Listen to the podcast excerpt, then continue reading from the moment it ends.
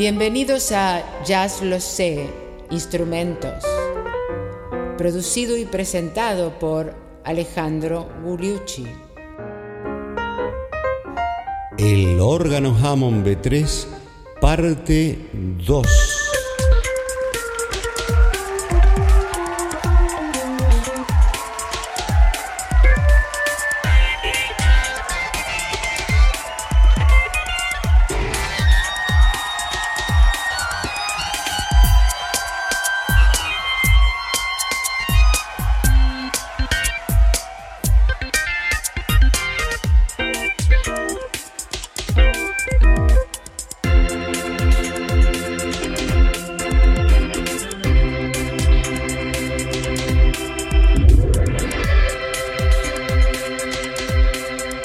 Pero qué tal amigos, bienvenidos a este episodio número 60 ya de Jazz Lo Sé Instrumentos, uno de los suplementos de Jazz Lo Sé que desde hace más de tres años es tu podcast de jazz en español. Y estamos hablando del órgano Hammond B3, ese instrumento electrónico electroacústico de alguna manera, a diferencia de los, que generan el sonido de, directamente, como el sintetizador que vino mucho después, dijimos un instrumento creado en la década del 30 para las iglesias gospel, más que nada con ese mercado eh, a lo largo de de todas las iglesias negras de Estados Unidos, que luego fue descubierto por algunos y fue transformado en un instrumento jazzístico. Y habíamos hablado de el uso de, este instrumento por Count Basie, eh, el uso de este instrumento por Fats Waller y por algunos más. Pero Bill Buckner, por ejemplo, lo vimos la vez eh, en el episodio anterior, y otros, pero habíamos dicho y adelantado varias veces, y va a ser la primera parte del episodio de hoy, el rol fundamental como instrumento, cómo llevar este instrumento, mejor dicho, a un lenguaje completamente jazzístico y aprovechar las características electrónicas del instrumento. O sea, no tocarlo eh, como un piano, sino como el verdadero nuevo instrumento. Ese artífice fue Jimmy Smith, un tecladista negro que hizo de alguna manera algo comparable a lo que hizo Charlie Christian con la guitarra eléctrica. O sea, aprovechó lo nuevo que traía la electrificación de un instrumento acústico anterior. En este caso, Jimmy Smith fue el que revolucionó la técnica del órgano B3 con una capacidad e inventividad y además el manejo de los pedales. Fue el primero que hizo líneas de bajo, walking bass, como se dicen, prácticamente tan buenas como la de Ray Brown o alguno de los grandes bajistas del vivo, con los dos pies en el eh, teclado de abajo, o sea, en los pedales, las dos octavas de pedal que tiene este instrumento, aprovechándolas completamente y además sus otras dos manos. Algo impresionante. Una de sus más célebres grabaciones es la del año 1956, improvisando sobre un tema de eh, Dizzy Gillespie que se llama The Champ. Vamos a empezar con Jimmy Smith en The Champ, una partecita del sol.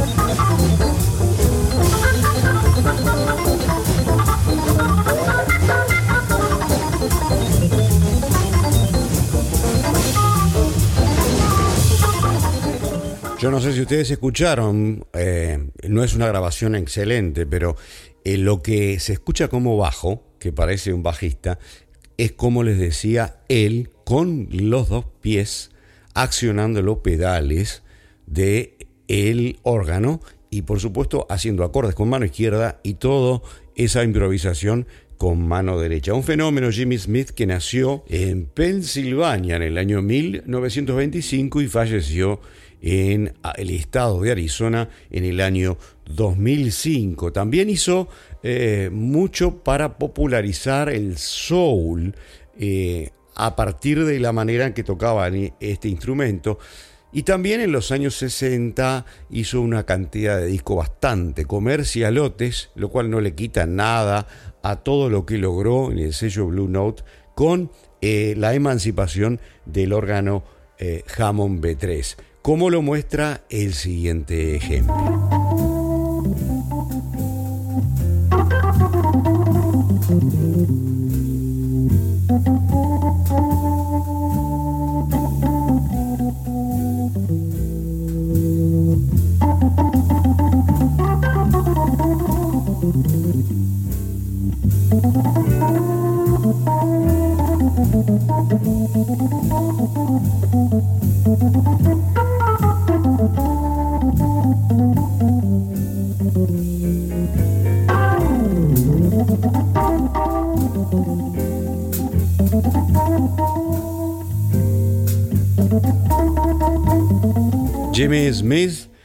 Como les decía, haciendo eh, los bajos con los pedales, como se debe hacer en un órgano Hammond B3, y el tema I'm just a lucky so and so. Soy un fulano, soy un fulano con mucha suerte.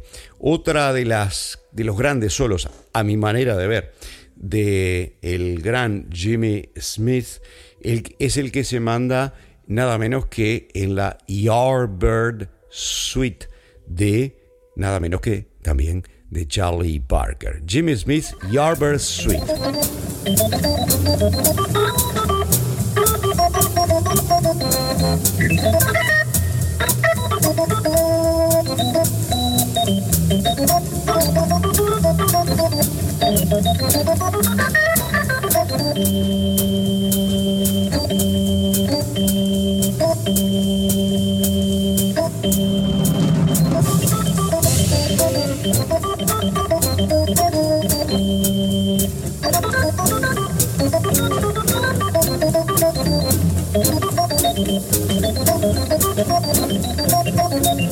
Habrán visto que el color del sonido de este solo comparado con el anterior es diferente. Esa solo que se hace con las diferentes llaves, deslizadores que tiene de controles el órgano B3 para de alguna manera crear un sonido diferente eh, cada vez. Vamos a escucharlo ahora en otro disco que se llama, el disco se llama Midnight Special y el tema también, siempre prestando atención a qué bien que hace los bajos.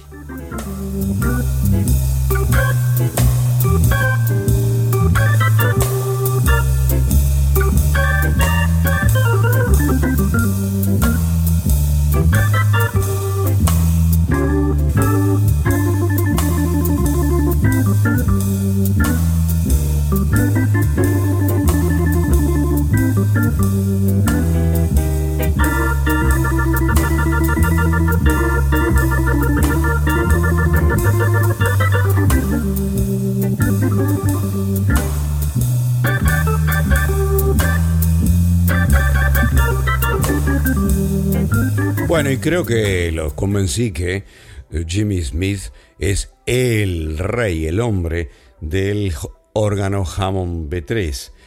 Y nos vamos con otro ejemplo más, si me permiten. Eh, Sarendol, muñeca de satén de eh, Duke Ellington. Van a ver que, como estábamos diciendo, les, les pongo un pedazo del solo en el cual en la mitad cambia los settings del órgano para cambiarle el sonido.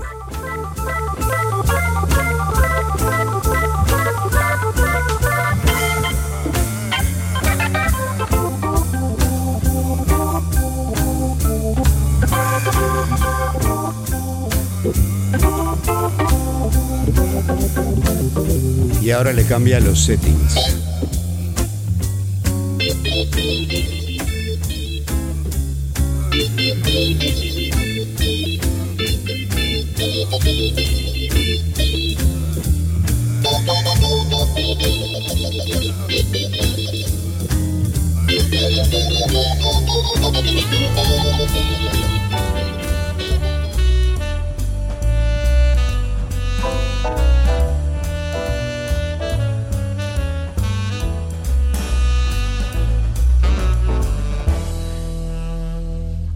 Cortina señala que cambiamos de organista.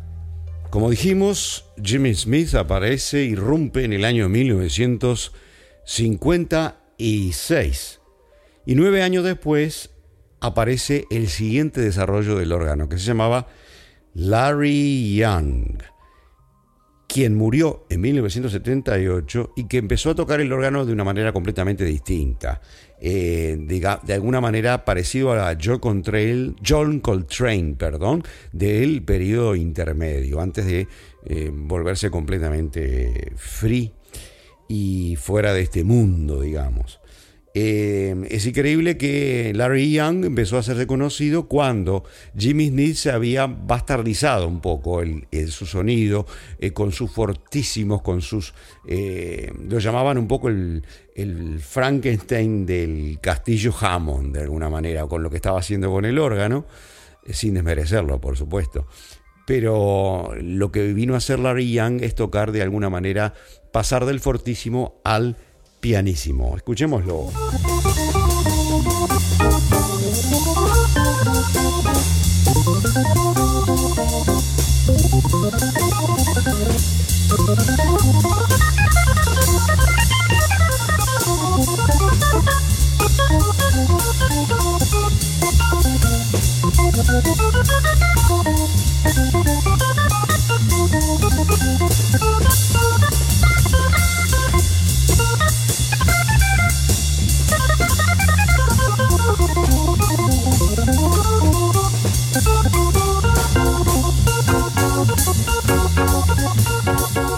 Un fenómeno, como habrán visto, Larry Young, que nació en Newark, New Jersey, en el año 1940, y no murió muy lejos de allí, murió eh, lamentablemente bastante joven en el año 1978 en New York.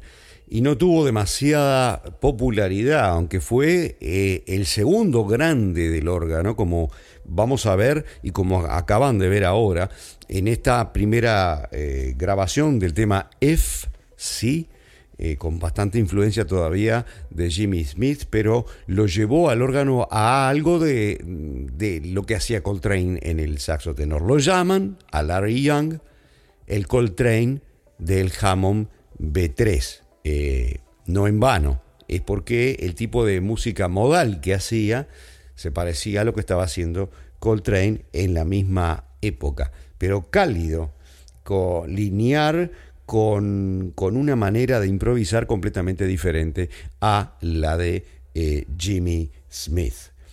fue miembro oh, de la banda de Tony Williams, de John McLaughlin, tocó en algunas sesiones con Jimi Hendrix, nada menos, Larry Young, Murió joven, su influencia no fue demasiado en su época, su popularidad, mejor dicho, pero su influencia se siente en muchos de los organistas que vinieron después. Ahora vamos a escucharlo en un tema del gran Horace Silver, dedicado a Panónica de Kenny Svarten, Nika, el sueño de Nika, Nika's Dream, Larry Young.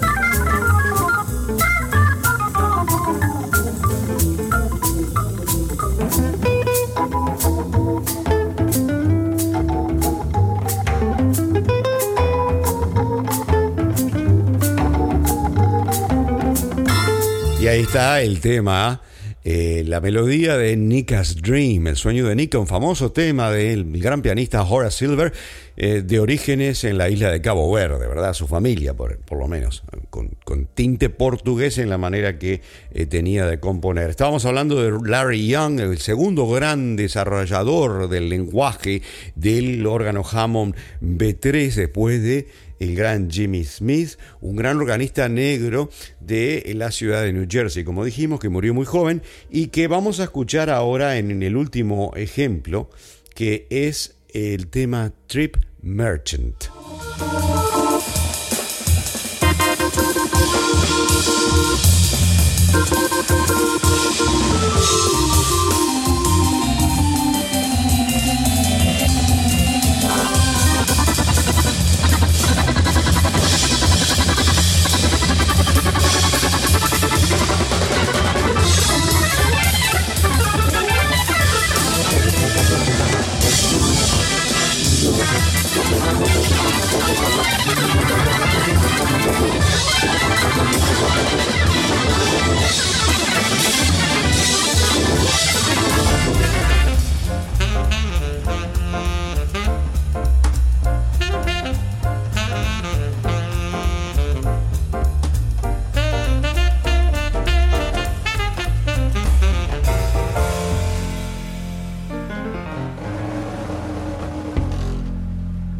¿Qué pasó luego? Bueno, lo que sucedió luego tiene que ver con el desarrollo de otros instrumentos.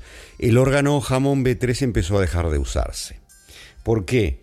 Porque fíjense que para ir a tocar a un club, el órgano B3, que en total con el Leslie, con todo lo demás, pesa 200 eh, kilos, 200 kilos, eh, tanto el mueble del órgano con el eh, Leslie, era, eh, era un problema para meterlo en los clubes. Entonces todos los instrumentos electrónicos que habían salido en ese momento empezaron a tener más eh, impacto, eh, eran más prácticos y además eran sonidos nuevos.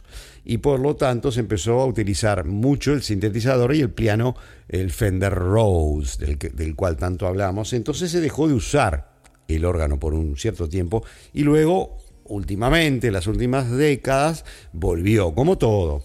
Lo cual no quiere decir que muchos tecladistas lo hayan usado de una manera efectiva, no necesariamente hipercreativa por no haberse especializado en el instrumento. Por ejemplo, recuerdo algunos discos que hizo eh, el gran Oscar Peterson, pero hay que preferirlo siempre en el piano. También Carla Bley también ha, tocado efectivamente el órgano Chucho Valdés de Iraquere, de Cuba, eh, y el gran Arturo O'Farrell, con, con aventuras con el órgano que son muy respetables.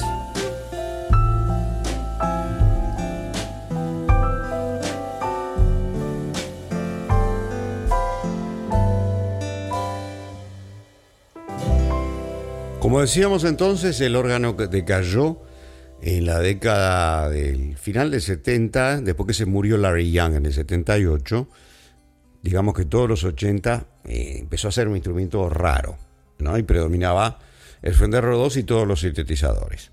Pero luego empezó a, volver, digamos, la bestia, la bestia se le llama por, por, el tamaño, que es un elefante de alguna manera, eh, allá por la década del 90, por la mitad y para acá, eh, empezó a renacer.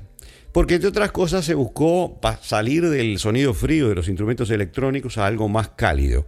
E increíblemente, entre un sintetizador y un órgano Hammond, que sigue siendo eléctrico, eh, pero no es sintetizado el sonido, es mucho más cálido. Es mucho más cálido y por lo tanto correspondía un poco más a la estética, a la propuesta, digamos, de los, eh, de los nuevos leones, la vuelta a, lo tradicional, el sonido eh, acústico del jazz. Y en ese sentido aparece, reaparece. Y hay mucho, hay mucho para hablar, hay varias líneas de alguna manera en, la manera de tocar, los que son más cerebrales y los que son más bluseros. Personalmente a mí eh, me gusta mucho Rhoda Scott. Scott, que eh, hizo la mayor parte de su carrera en Francia.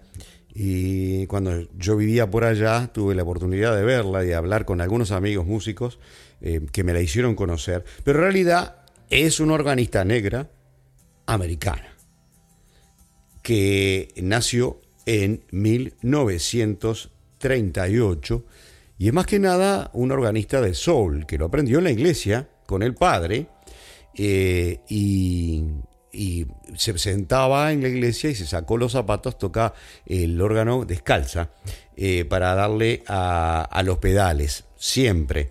Rhoda Scott en el clásico Moaning.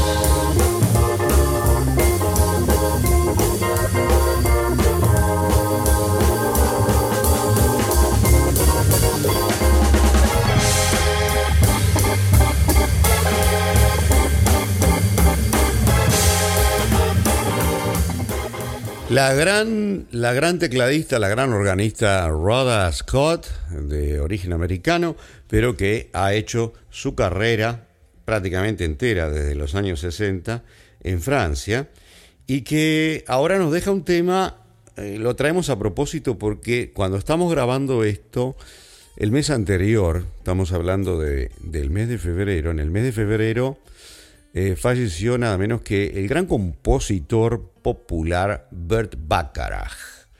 Y uno de sus grandes temas es The Look of Love, el aspecto del amor. Rada Scott.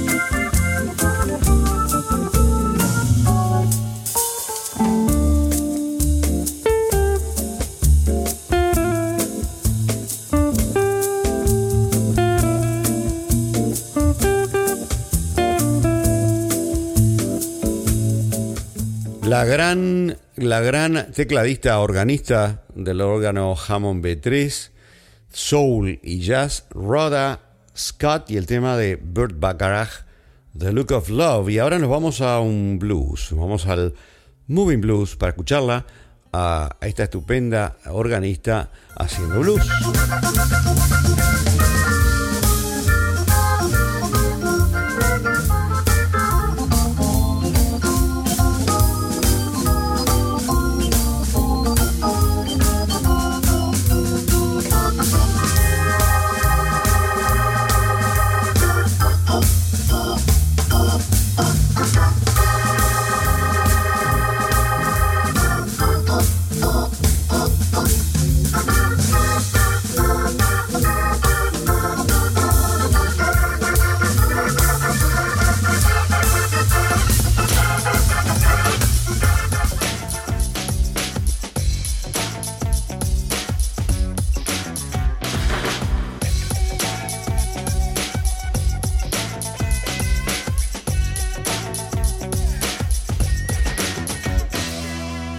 Por suerte, por suerte, hay eh, muchísimos ejemplos de grandes organistas que surgen después del hiato, digamos, de la década del 80, primeros años de la década del 90, de pérdida de fama y de uso del órgano Jamón B3.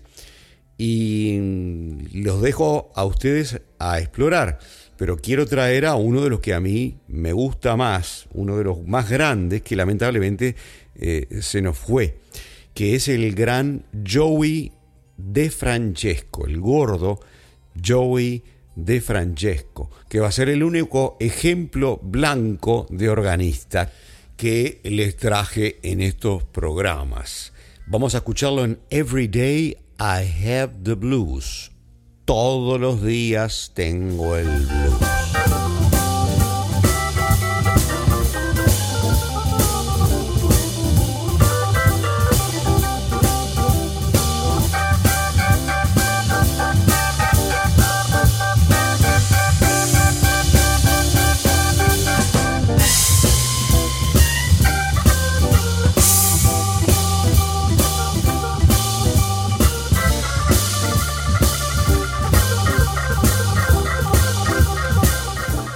Joey Di Francesco, de Francesco, perdón, que casualmente, como, como Larry Young, nació en Filadelfia en 1971 y murió en Arizona. Nació en el mismo estado y murió en el mismo estado que Larry Young. Una circunstancia, una casualidad increíble. Murió lamentablemente el año pasado, en el año 2022, en Arizona, como dije. Eh, era, fue un organista para mí fabuloso, trompetista, saxofonista. Yo lo vi eh, tocando el órgano y la trompeta al mismo tiempo, eh, en Montreal hace mucho tiempo. Eh, algo fabuloso. Empezó tocando nada menos que con Miles, con Miles Davis y con John McLaughlin. Y bueno, unos solos impresionantes, una, maestría tenía para largar eh, líneas de bebop eh, con la intensidad casi de un Coltrane, tocando muy rápido con líneas bien pulidas, bien demarcadas, bien nítidas. Eh, y bueno, el, el gran, el gran Di Francesco, el único blanco dentro de todos estos maravillosos organistas que hemos mostrado, que lamentablemente se nos ha ido y que le voy a poner dos ejemplos más aquí. Uno es eh, Llévame volando a la luna, Fly Me to the Moon, Joey De Francesco.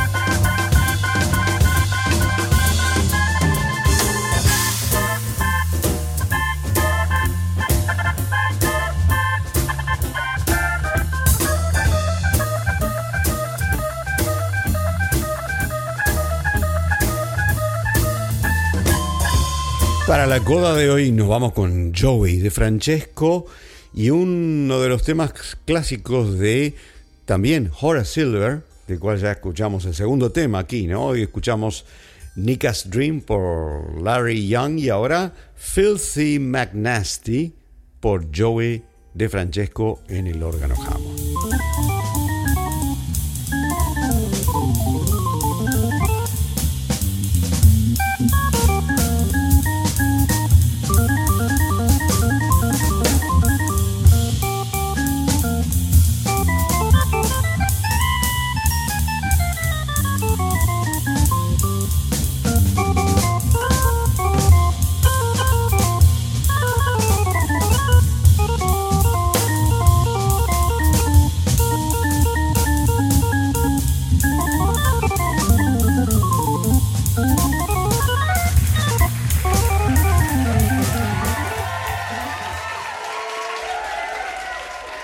Bueno, me parece que estamos llegando al final. Espero que les haya gustado esta cabalgata recorrido por algunos de los más importantes organistas que hicieron del órgano Hammond B3 un instrumento eh, para el jazz y le dieron esa eh, participación como solista a la par de las trompetas, los saxofones, el piano, etcétera.